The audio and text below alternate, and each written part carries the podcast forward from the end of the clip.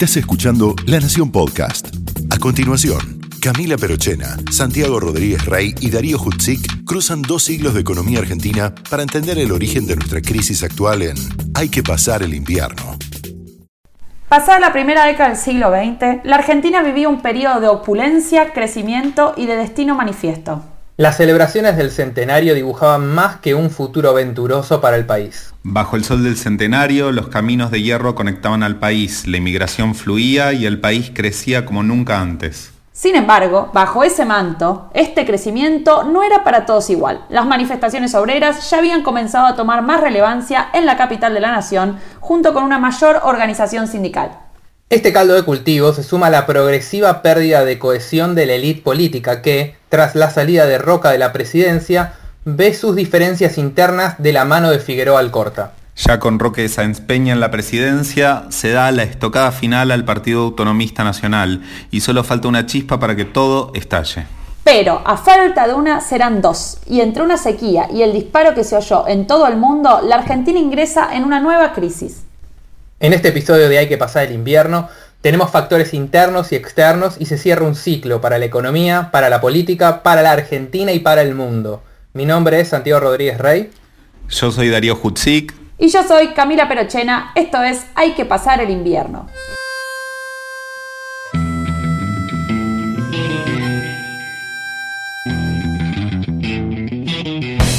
Primer lugar, anuncio, anuncio que el Estado argentino suspenderá el pago de la deuda externa.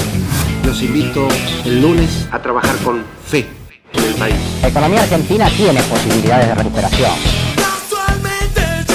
No hay planes perfectos, hay planes posibles. La Argentina enfrenta problemas coyunturales que no son nada más que transitorios.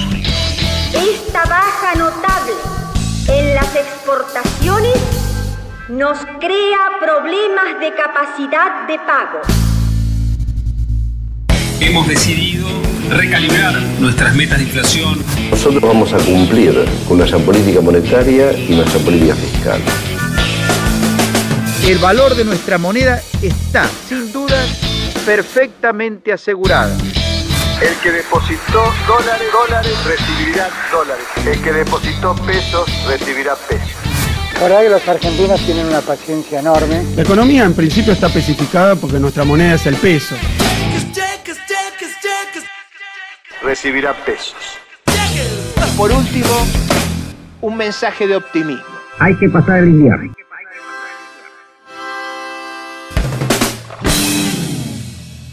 Bienvenidos al episodio 4 de Hay que pasar el invierno, el podcast de la Nación sobre crisis económicas argentinas. Antes de meternos en la crisis, una aclaración. Este episodio lo estamos grabando a distancia, cada uno desde su casa, cumpliendo con la cuarentena obligatoria que impone el contexto de pandemia que estamos viviendo. La verdad es que cuando pensamos el título del podcast no creíamos que lo de Hay que pasar el invierno iba a ser tan pero tan literal. Sí, así que mientras pasamos el invierno, les pedimos disculpas si encuentran algo raro en la grabación. Vamos entonces a la crisis de 1914. Para explicar esta crisis vamos a tener que tener las patas puestas en un par de lados, y no, para ponerlas en la fuente, falta. Venimos con una crisis con orígenes determinados y alternados. Una llegó de afuera y la otra la provocamos nosotros, autoinfligida digamos. Esta vez tenemos un mix. El clásico conito mixto de... Sin marcas, no tenemos sponsor. En el año 1914, el mundo entero entró en un periodo tormentoso. A fines de junio, Sarajevo, verano, calor, situación de revolución inminente. La cosa es que un joven separatista anarquista serbio, Gavrilo Princip, el Gabri, asesina a Franz Ferdinand.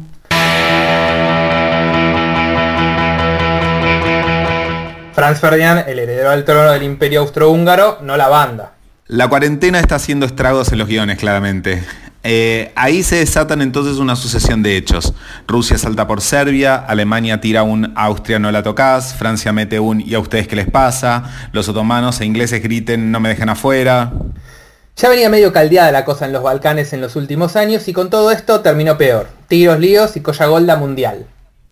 Arranca así, muy por encima y en resumidas cuentas, la Gran Guerra, el enfrentamiento bélico más terrible y sangriento que hubiera visto la humanidad hasta ese momento.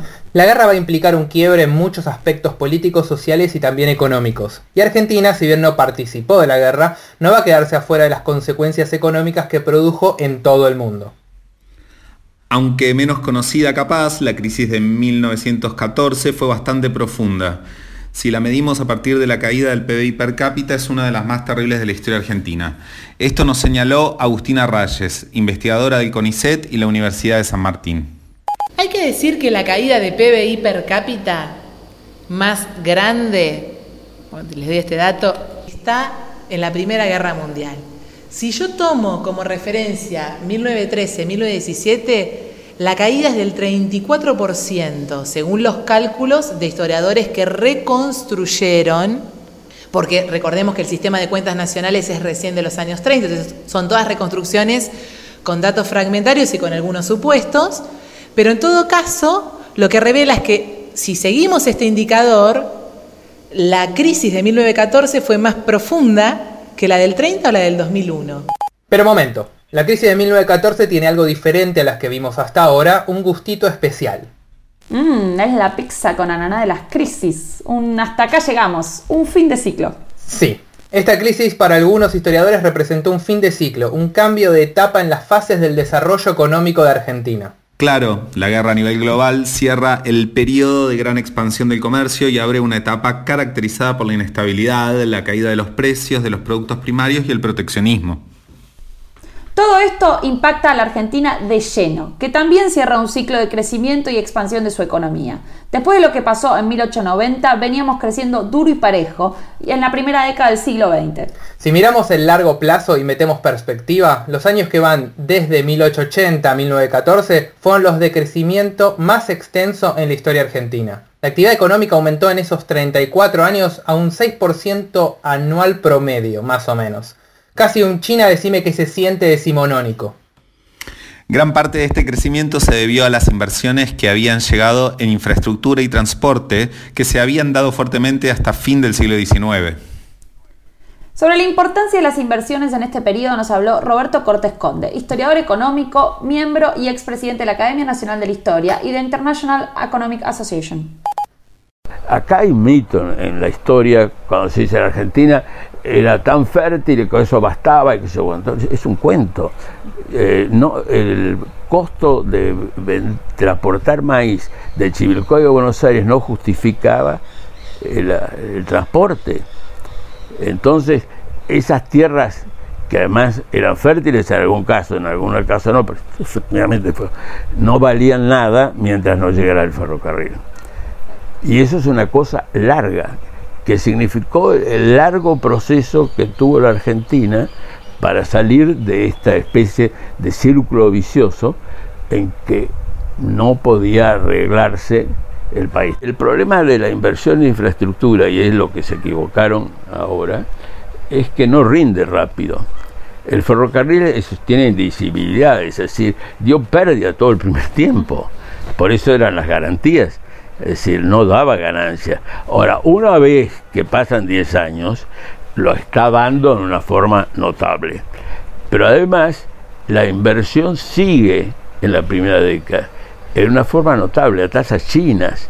Y ahí la diferencia es que la inversión, y esto es una cosa que los que hacen política debieran tener en cuenta, hasta fin de siglo, se hacen bonos del gobierno garantizados, y muchos de ellos como el del 85 con la aduana misma. Así que sobre la aduana, a pesar de que la Argentina sostiene la doctrina Drago, que no se puede ejercer la fuerza, está garantizado. Doctrina Drago, decir que no podemos desviarnos, ya habrá otro podcast para estas cosas. Además de inversiones, entre 1895 y 1914 llegaron a la Argentina un millón y medio de personas en edad de trabajar. Según el censo de 1895, en el país éramos unos 4 millones de personas. Para el de 1914 casi se había duplicado la población y una buena parte eran inmigrantes. Ahora, ¿sabes por qué estaba bueno venir a Argentina? Esto parece el principio de una publicidad mundialista de cerveza. Para los primeros años del siglo XX, el salario real medio en Argentina era el doble que en Italia. Es decir, un trabajador en promedio podía consumir el doble de bienes en Argentina que en Italia. Seguro, igual no conseguía las pastas que conseguís en Italia, pero bueno, te lo tomo como beneficio. Es verdad, yo me quedo con las pastas. Pero no solo eh, el salario real era alto, piensen que las cuentas del Estado también se mantenían en orden. Durante 13 de los primeros 14 años del siglo, el Estado argentino mantuvo superávit primario, es decir, ingresaba más plata de la que se gastaba sin contar pago de la deuda. Pero ojo, porque demasiado de algo bueno puede ser malo también. El excesivo optimismo llevó a que haya mucho crédito de inversiones. Eso que pasaba hacia 1910, Roberto Contes Conde la llamó sobre expansión y tiene su costado complicado. Entre 1900 y 1910, digamos, tenemos el periodo más largo de eh, crecimiento y tenemos un problema que después se va a discutir mucho, que tiene que ver con un aspecto monetario y económico, que es en un sistema de patrón oro, es decir, de tipo de cambio fijo, donde la cantidad de dinero está determinada por la entrada o salida de oro, lo que nos encontramos es que había una sobreexpansión, porque esa sobreexpansión estaba alimentada por el optimismo y el crédito, es decir, los bancos prestaban más porque la caja de conversión tenía plata y todos se embalaban en una cosa que ya varios anotaban en ese entonces, que había un peligroso clima de especulación en viviendas, de especulación en una serie de cosas, y que había que poner un límite. Pero no había, Previsen en su trabajo en 1919 discute eso, no había mecanismos económicos en ese sistema de caja de conversión para ser anticíclico, es decir, cómo se puede hacer para evitar que estemos en, un boom que nos vaya después a, una caída. Eso ya se planteaba entonces. Es decir, que llegamos a, antes de la Primera Guerra a, una situación en donde había ya una idea de que había unas tensiones inflacionarias por ese periodo de extraordinario crecimiento. Momento ahí. Roberto nos habló de la caja de conversión y de cuestiones monetarias. Aclaremos mejor este panorama porque todo el tema monedas, cambio, etcétera, en Argentina siempre merece una pausa. En episodios anteriores ya explicamos que en términos monetarios existía la estabilidad propia del patrón oro. Entre 1901 y 1913 hubo un tiempo de cambio fijo. Un peso oro tenía una equivalencia fija de 2,2727 pesos moneda nacional cuatro decimales y sin calculadoras, ¿eh? Sí, señor. El tipo de cambio era fijo. La emisión de moneda dependía de la entrada de oro metálico. No se podía andar así emitiendo sin respaldo de oro y después de la experiencia de 1890, menos todavía. Ahora, ¿cuál es el balance de esta convertibilidad? Por un lado estaba bueno porque da una gran estabilidad de precios, pero por otro tiene un problema, y es que no podés hacer políticas monetarias expansivas para mitigar contextos de crisis. De esto nos habló Gerardo de la Pablera, director ejecutivo de la Fundación Bunge y Born e investigador y docente en temas de historia económica argentina. Si uno analiza para ver la solidez de este régimen monetario, tienes que ver cuál es la solidez del régimen fiscal. Y vos ves que Argentina tiene en promedio equilibrio fiscal. O sea, hay, hay, una política, digamos, en promedio. Siempre para analizar el régimen monetario tienes que analizar la contracara, es el régimen fiscal, porque tiene que ser un sistema compacto. Y es el y es el sistema más exitoso que va a tener desde el punto de vista monetario la República Argentina, seguido muy de cerca, muy de cerca por la ley de convertibilidad del 91. Fueron a ser las únicas dos, los dos periodos de, la historia económica argentina de una fenomenal estabilidad de precios en el país y funciona bien hasta que viene el shock, de un shock sistémico que es el shock de la Primera Guerra Mundial. Entonces, por un lado teníamos cambio fijo, estabilidad monetaria, caja de conversión, y en promedio equilibrio fiscal, es decir, el gobierno se está financiando bien, sin déficit, y eso ayuda a mantener el régimen de cambio fijo porque el Tesoro no está sediento de impresión de moneda para sostenerse. Hasta la guerra. Hasta la guerra. Lo que no teníamos todavía era un banco central, por lo cual la generación de dinero secundario y cuántas reservas preservar quedaba a criterio de sus bancos. Sin una entidad como el Banco Central, cada banco decidía cuánto dar en préstamos de sus depósitos y de qué manera. En general el ratio de reservas sobre circulante era relativamente elevado, con lo cual el sistema estaba bien respaldado. El Banco Nación de Carlos Pellegrini, que había empezado muy tranqui y conservador, para 1914 estaba dándole liquidez al sistema. La institución que empieza a, a, tomar una influencia muy, muy fuerte ahí va a ser el Banco de la Nación Argentina, que va a ser creado por Carlos Pellegrini, que tiene instrumentos que eran, les eran propios en el fondo una banca central, si bien Argentina no tiene banco central hasta el año 1935, que era justamente de proveer liquidez. ¿Y por qué? Porque el, el Banco de la Nación Argentina va a nacer y va a ser prácticamente una, como una narrow banking, como un banco que solo administra medios de pago, depósitos judiciales y demás, con un, con un encaje del 80%. O sea, empieza como un banco muy conservador. ¿Por qué? Porque tiene el trauma del famoso Banco Nacional que quiebra. Entonces, el 14 hay, hay una serie de leyes, como que se les permite a la Caja de Conversión eventualmente descontar papeles y emitir independientemente de la cantidad de metálico de divisas. Y al Banco de la Nación se le permite descontar documentos, hacer adelantos y tiene oxígeno para ello. Entonces vos lo que, vos, vos lo que estás viendo que el Banco de la Nación va reduciendo el encaje, el encaje, el encaje. Entonces lo que va produciendo es como un dinero interno. O sea, la liquidez se va proveyendo a través, digamos, del Banco de la Nación Argentina. Ok, entonces, ¿el Banco Nación con esa liquidez terminó siendo un poco las veces de Banco Central? No, es más complejo. Recordemos que la cantidad de dinero dependía de cuánto oro entraba por comercio internacional. Entonces, la autoridad monetaria sigue siendo la caja de conversión, que es quien decide cuánto dinero se imprime. El Banco Nación va a estar más en la parte de generación de dinero secundario. El dinero secundario es la expansión de la oferta monetaria, de la liquidez del sistema, en base al ahorro de la gente que los bancos dan en crédito para inversión y consumo, lo que expande la actividad económica a través de la producción. Este punto es importante porque es uno de los grandes talones de Aquiles de la economía argentina hasta el presente. La gran característica de la Argentina, es un libro que nunca se ha escrito, la Argentina es de los pocos países de esas características que nunca pudo lograr un mercado doméstico de capitales, nunca. No pudo en 200 años o más, no sé cuántos años vamos de independencia, nunca pudo lograr un mercado doméstico, por, por, eso todavía hoy estamos hablando de la deuda externa, que es porque utilizamos ahorro externo, básicamente el sistema financiero acá no sirve para nada. Así es como cada vez que el Estado necesitó crédito tuvo que recurrir al mercado financiero internacional y de aquí el yugo de la deuda externa. Hacia principios del siglo XX, la caja de conversión se ocupaba de la emisión y los bancos, como el Nación y los demás, generan dinero secundario. Esto pasa cuando toman depósitos y dan ese dinero en préstamo y así le dan liquidez al sistema. Bueno, ese sistema más o menos estaba en equilibrio. Entre la liquidez y la convertibilidad es lo que se rompe al llegar a la crisis. Y acá es donde se van a juntar los factores internos y externos. ¿Cómo fue que se inició esta crisis económica? Lo importante que tiene que quedar en claro acá es que antes de la Primera Guerra ya había movimientos que anticipaban la crisis. Generalmente se dice la Primera Guerra Mundial cayó como un rayo en un día de sol. Pero yo prefiero a veces pensarlo que era un día de sol con algunos nubarrones en el horizonte, porque a mí me parece que la Primera Guerra Mundial en todo caso intensifica un proceso de caída de la economía que se estaba dando previamente.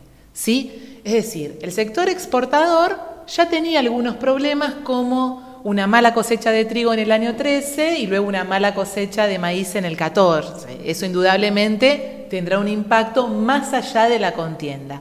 Pero además no hay que olvidarse que en 1913 el Banco de Londres toma la decisión de aumentar las tasas de interés y eso produce una reversión en el flujo de capitales. Es decir, todos los capitales extranjeros que acostumbraban a ir por distintas partes del mundo, entre ellos la Argentina, vuelan a la City. ¿sí? Es decir, van a Londres porque es más rentable hacerlo.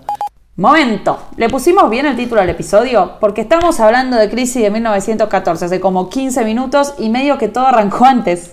Arrancó, pero no es en crisis. Se van las inversiones que eran motor del crecimiento hacia la City en Londres por el aumento de las tasas de interés. Y hay malas cosechas, pero a la inestabilidad, a los nubarrones, los parte un rayo cuando se le suma el pánico que se genera con el estallido de la guerra. ¿Y cuándo fue eso? El 1 de agosto de 1914, el problema es que es un sábado. Qué específico. ¿Pero a Francisco Fernando no lo mataron a fin de junio? Sí, la guerra no arrancó al otro día. Todo julio es un mes en el que la diplomacia europea intenta detener lo que desde hoy vemos como inevitable, que se vaya todo el continente a las manos. El 30 de julio, Rusia anuncia la movilización total de sus fuerzas. Y Alemania medio que dice, ya fue todo. Y de ahí la fecha. El 1 de agosto de 1914, el problema es que es un sábado. ¿Qué quiere decir sábado? En ese momento los bancos trabajaban los sábados a la mañana. Yo, cuando era chico, iba al colegio los sábados a la mañana. No, pero no, yo no, no, iba al colegio en la Primera Guerra. Tengo mis años, pero hay una gran corrida de retiro de dinero en los bancos y que van a la caja de conversión que era libremente convertible en oro. ¿Por qué? Pues ya el día anterior el banco francés, que es el principal, pero todos los bancos europeos, temiendo la guerra, necesitando ser reservas, sobre todo los países que estaban en conflicto, que es lo que se llama el war chest, el cofre de, guerra que tienen para tener reservas en oro, eh, en un circulante internacional, eh, los bancos extranjeros empiezan a retirar. Y ahí es donde se pega eh, un susto grande, porque además, esto lo aprendí yo con los años, entre la crisis del 90 y la Primera Guerra no pasa tanto tiempo. Y entonces la gente que sabía lo que es las corridas, como lo que le pasó a Macri, que como cuando viene una corrida, cuando llegaron al fondo es porque estaban desesperados porque no podían pagar sin eso. Y, entonces todo el mundo se iba a sacar, iba a haber una crisis financiera, una crisis bancaria, que sé yo cuánto. Bueno, moratoria por ocho días no se paga nada, se cierran los bancos, no hay actividad bancaria. Y después vienen las otras reformas que se van a hacer. Es decir, se suspende durante toda la guerra y hasta el 1925, creo 27, no me acuerdo. La eh, caja de conversión no, no entrega oro más. Después se va a autorizar que los bancos pueden operar redescuento, una autorización que cambia todo el sistema de patrón oro, aunque ese eh, recurso no se usa entonces, pero se va a usar el 30. Es decir, empieza a haber cambios institucionales muy importantes. El régimen de oro ya está cuestionado, ya no, no, no funciona como, como, se esperaba. Lo curioso, como pasó también en el 30, es que después del primer susto, bueno, pasan los ocho días y el gobierno, como le pasaría a Macri, eh, desesperado, Victorino de la Plaza, pues San Peña estaba enfermas, eh, qué pasa con la gente. Va al banco y se retira todo el oro que hay y se va a la caja y retira, se retira los billetes, pero después el oro. No, la gente no va. todo se tranquilizó. Bueno, menos mal que no pasó nada. Bueno, quizás porque acá estábamos de duelo. ¿Cómo? El 9 de agosto de 1914 fallece el presidente Roque Sáenz Peña y va a asumir oficialmente, aunque ya medio que se venía haciendo cargo de todo, nuestro ya viejo conocido Victorino de la Plaza, ¿sí? el mismo que 40 años antes estuvo al frente de la crisis del 74. Y una de las medidas que toma frente a la salida de capitales extranjeros en agosto de 1914 es suspender la convertibilidad en la caja de conversión. ¿Otra vez? No nos duran mucho esas cajas. Otra consecuencia importante que trajo la guerra es que modificó el escenario de exportaciones e importaciones, no solo para la Argentina, también para el mundo. Todo el comercio internacional se va a ver afectado por la guerra. Había bloqueos, guerra submarina y los fletes se hacían cada vez más caros. En una economía ordenada en torno a la exportación como era la Argentina, estas modificaciones en el orden mundial y su permanencia iban a tener impacto de largo aliento. En realidad lo que cambia es la lógica de crecimiento, por ejemplo, de las exportaciones.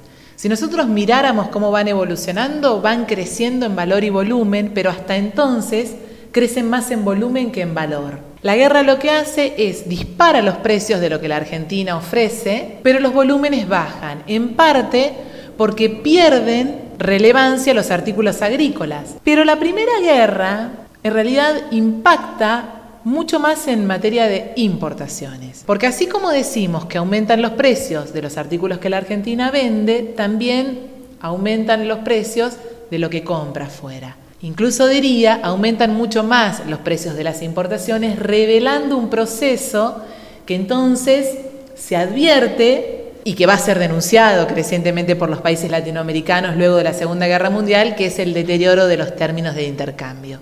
¿Que, ¿Qué significa? Que los precios de los artículos que Argentina vende afuera tienden a bajar más rápidamente que los precios de los artículos que compra, básicamente porque compra muchas manufacturas o productos con valor agregado. El deterioro de los términos de intercambio ha sido un problema recurrente en las crisis económicas de nuestro país, porque esta dinámica, nuestras importaciones encareciéndose más rápido que las exportaciones, se va a mantener durante todo el siglo. La caída de las importaciones va a traer dos consecuencias importantes. ¿Alguna positiva? No, bueno, una parece que sí, pero al final parece que no. ¿Cómo funciona eso? Por un lado, recordemos que los ingresos públicos dependían de los impuestos a la importación, por lo cual, si se importaba menos, se cobraban menos impuestos. Con menos impuestos, el Estado tiene menos ingresos. Así que pagar deuda y esas cosas va a resultar muy difícil. Y para colmo, no se conseguían préstamos externos. Pero por otro lado, la caída de las importaciones tiene consecuencias en una incipiente industria local, que muchas veces se la asocia a sustituciones por la guerra, pero que ya venían de antes y también va a verse golpeada. Tradicionalmente se dice que la Primera Guerra Mundial alienta el proceso de industrialización por sustitución de importaciones, incluso que lo alienta antes de cuando datamos ese proceso que es en el año 30. Bueno, yo sobre esto quiero decir que en realidad para mí ese proceso es anterior a la guerra. En realidad hay pruebas muy contundentes de que una buena parte del consumo de bienes industriales, lógicamente de un sector liviano como puede ser alimentos, bebidas, textiles y demás, ya está cubierto por la producción doméstica antes de la guerra. En todo caso, la guerra lo que hace es acelera esto. Pero irónicamente, el hecho de que las importaciones se encarecieran y que fuera muy difícil a veces traerlas, por una cuestión de logística, impacta negativamente en el aparato productivo e incluso negativamente en el sector manufacturero, que depende de maquinaria, de equipos o incluso de combustible, en este caso lo que más usaba en esta época era el carbón, muy mal sustituido con la madera local, y claro, en ese momento no había la posibilidad de hacer una industrialización por sustitución de importaciones en el sector pesado. De manera que esto, que en principio puede ser una protección, bueno, habría que verla en, en qué parte del sector manufacturero, ¿no? ¿Cómo es esto que la Argentina se vio beneficiada pero perjudicada a la vez? Tenemos a los países europeos cavando trincheras en lugar de produciendo los productos que países como la Argentina importaban.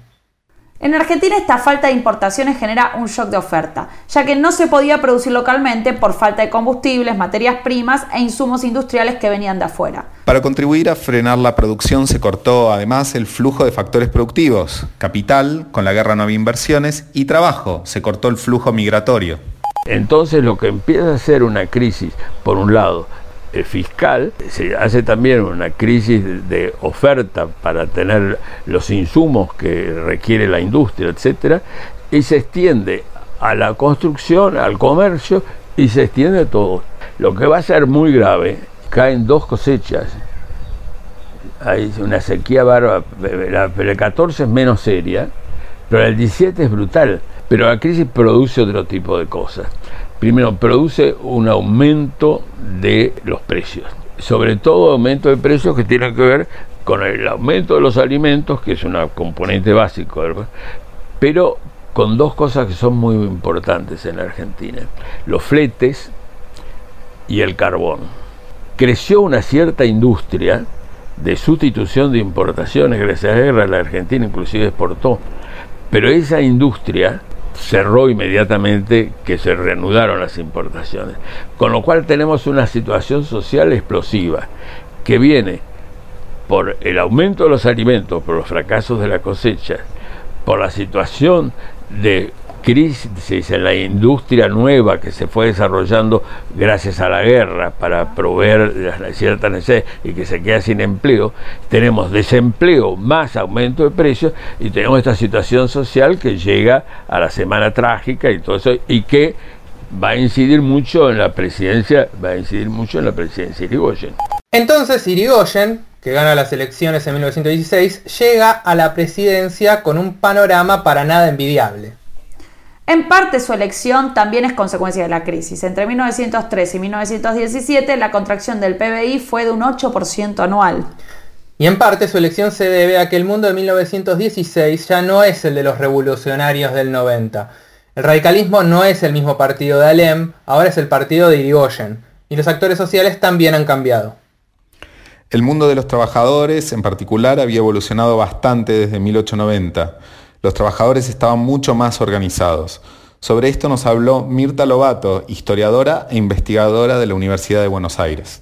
Hacia fines del siglo XIX y principios del XX se define un mundo del trabajo donde uno puede diferenciar claramente que hay un sector trabajador obrero, es decir, asalariados de fábricas y talleres. Este, y esto se da en las grandes ciudades.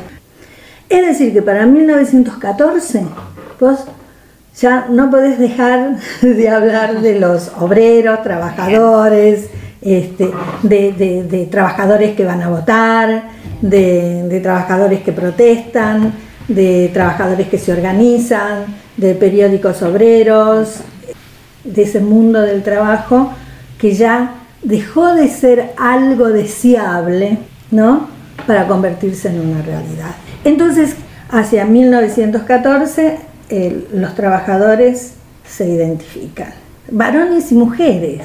Eh, la sociedad ve que ese mundo del trabajo existe. Las huelgas de 1902 y 1904, que son huelgas generales que son importantes, todo eso va advirtiendo a la sociedad, a las élites políticas y a los intelectuales, aunque algunos vienen reflexionando un poquito antes, de que efectivamente hay unos nuevos actores que son actores económicos, actores sociales y actores políticos.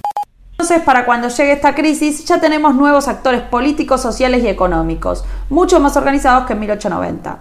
Los trabajadores adquieren visibilidad. Hay un momento que es importante de la visibilidad pública de los trabajadores, que es el primero de mayo. No.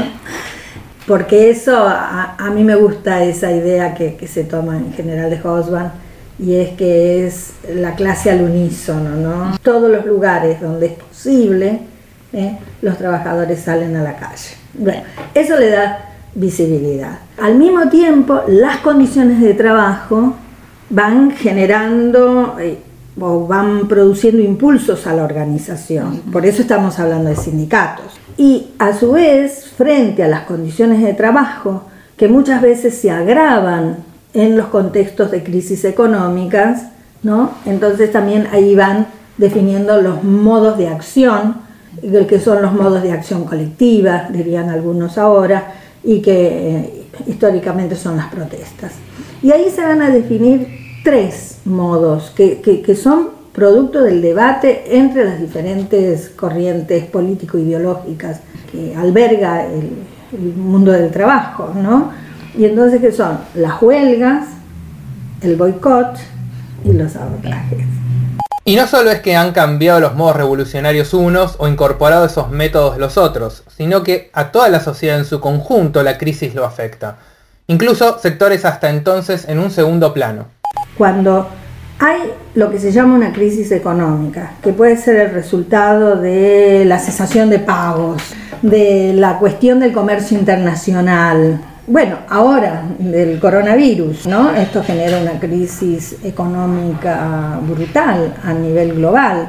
Todas esas situaciones de crisis para el mundo del trabajo producen dos cuestiones que son fundamentales, que es la desocupación y la baja del salario. De la crisis de 1913-1914 tiene además otro componente, antes de la guerra me estoy refiriendo que es que está la situación en el campo, el tema de mm, crisis en el sector rural, que hay mm, lo que algunos economistas y historiadores económicos dicen que es el cierre de la frontera agrícola, ¿no? Y entonces todo eso genera una situación que va a ser nueva en la Argentina de ese momento y va a ser diferente en ese punto a la de 1890, que es el fenómeno de la desocupación, pero de una desocupación que viene para quedarse en unos niveles que, se supone que son aceptables. Lo que vos tenías sí era desocupados, tenías personas que no, que, no trabajaban. De hecho, en la crisis de 1890 eso es lo que, lo que pasa. Pero la del 13-14 pone en discusión otra, una cuestión que, que, que todavía no es la palabra desocupación en sí misma, pero es la idea del paro forzoso.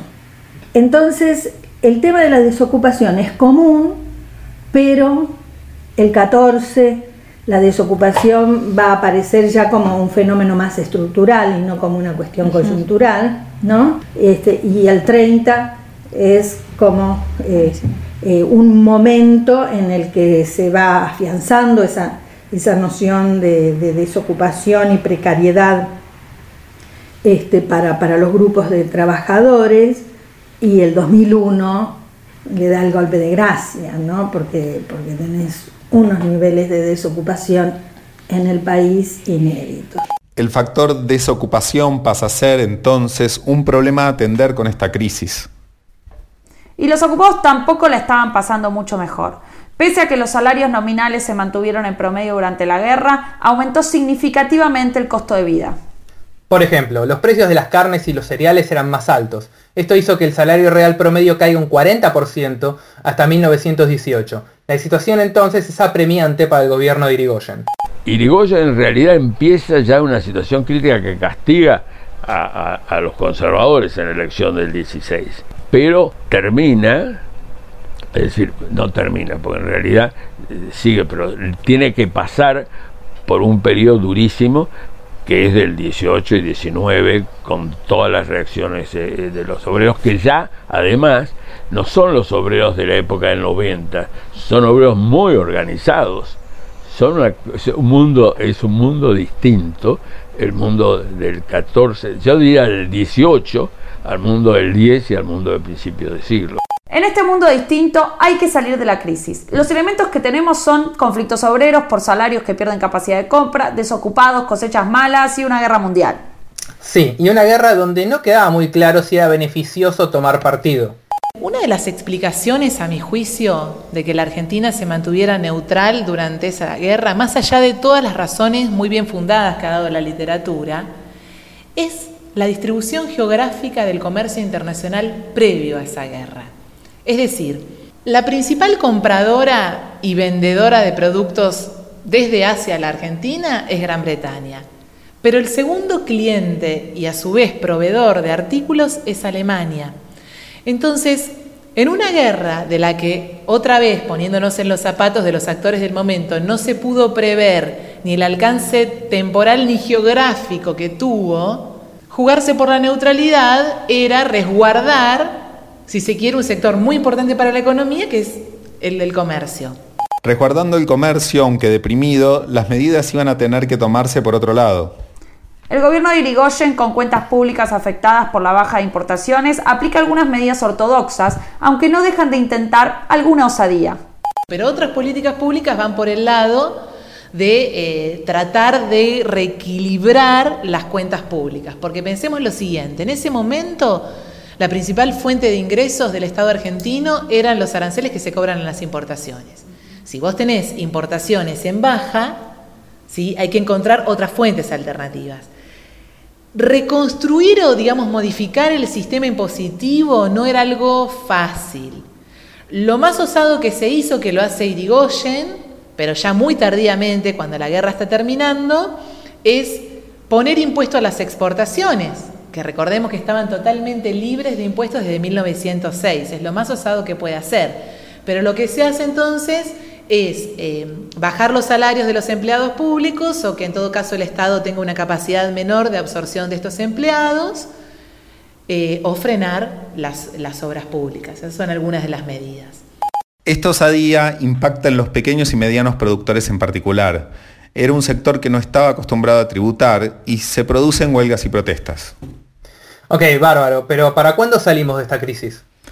Hacia 1919, con el fin de la guerra y la recuperación de la capacidad exportadora, se comienza a salir de la crisis. Sin embargo, 1919 va a ser un año de fuertes conflictos sociales. 1919 será el año de pico de huelgas y conflictos laborales, incluso mayores a los que se darán durante la Gran Depresión y la crisis de 1930, indicando que hay una tensión sindical en Argentina muy fuerte al final de la Primera Guerra Mundial. Si bien los primeros años de su gobierno Irigoyen apoyó los reclamos obreros y dialogó con ellos, hacia 1919 esta actitud dialoguista se hizo mucho más represiva. El 7 de enero de 1919, tras una huelga en los talleres Bacenas que se extendía desde diciembre y tras la muerte de un policía, se inicia la llamada Semana Trágica. Los eventos incluyen la ampliación de la huelga a una huelga general, enfrentamientos generalizados y puntuales contra la comunidad judía, contabilizando por lo menos 800 muertos.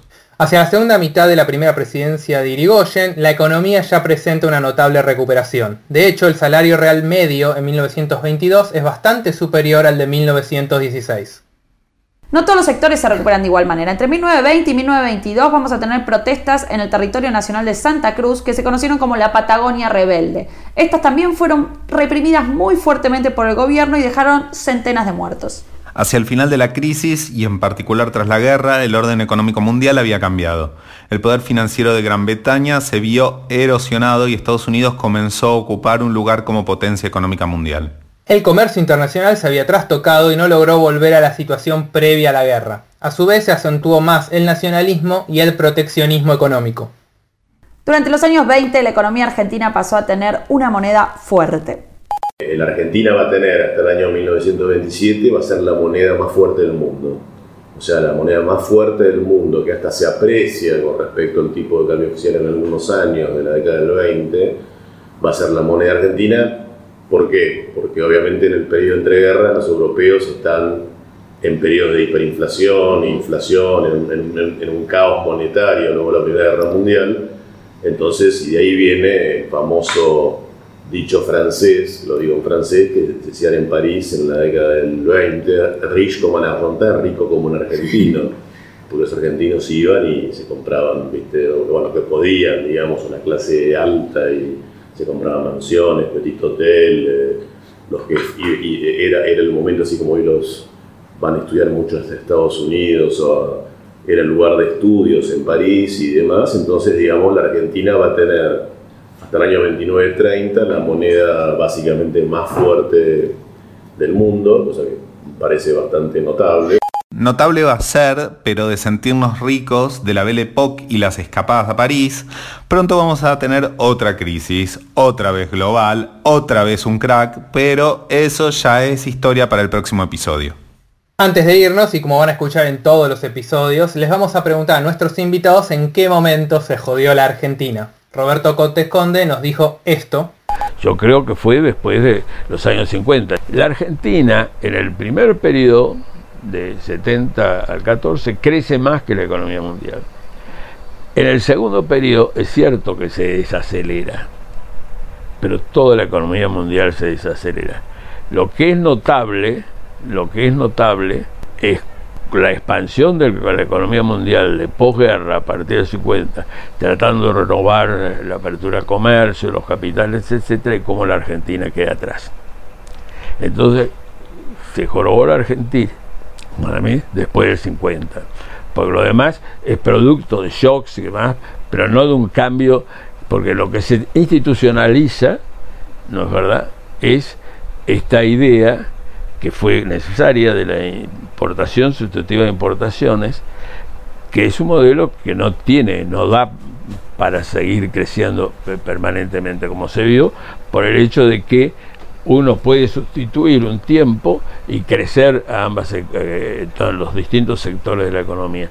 Pero a medida que la industria crece requiere más insumos importados. Y si nosotros estamos cargando todo el peso eh, porque estamos castigando al sector exportador que le sacamos ingresos para dárselos a la industria, llegamos a lo que fueron las crisis del para y siga que caracterizaban la Argentina de esa época, hasta que llegaron después a complicarse cuando volvieron los eh, mercados internacionales capitales y ya donde no fue simplemente una crisis de balance de pagos, sino una crisis de deuda. Y en eso seguimos estando. Y Agustina Rayes nos dijo esto. A mí me cuesta datar el origen del fracaso argentino, básicamente porque para ello habría que revisar qué entendemos por progreso. Y a mí me parece que en realidad la respuesta está un poco en todas las respuestas que ha dado la literatura. Yo creo que un poco el rumbo siempre se fue perdiendo, pero porque es imposible volver tras los pasos, ¿sí? Y a medida que la historia iba avanzando, en todo caso las respuestas tendrían que haber sido otras En todo caso, me parece que la pregunta es cómo se jodió la Argentina y entonces ahí da para revisar la historia completa.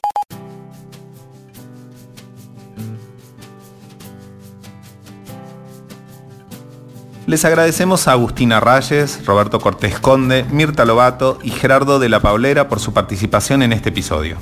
Y como siempre les recomendamos un libro, en este caso La economía política de la Argentina en el siglo XX, Roberto Cortés Conde. Los invitamos a que se suscriban al podcast para que nos acompañen en este recorrido por la historia argentina a través de sus crisis. Nos pueden escuchar en La Nación, Spotify, iTunes o el agregador de podcast que prefieran. En el próximo episodio de Hay que pasar el invierno, se rompe todo a nivel global, llega el jueves negro, se produce un crack y en Argentina encima le sumamos golpes militares. Mi nombre es Santiago Rodríguez Rey. Yo soy Darío Hutzik. Y yo soy Camila Perochena. Adiós.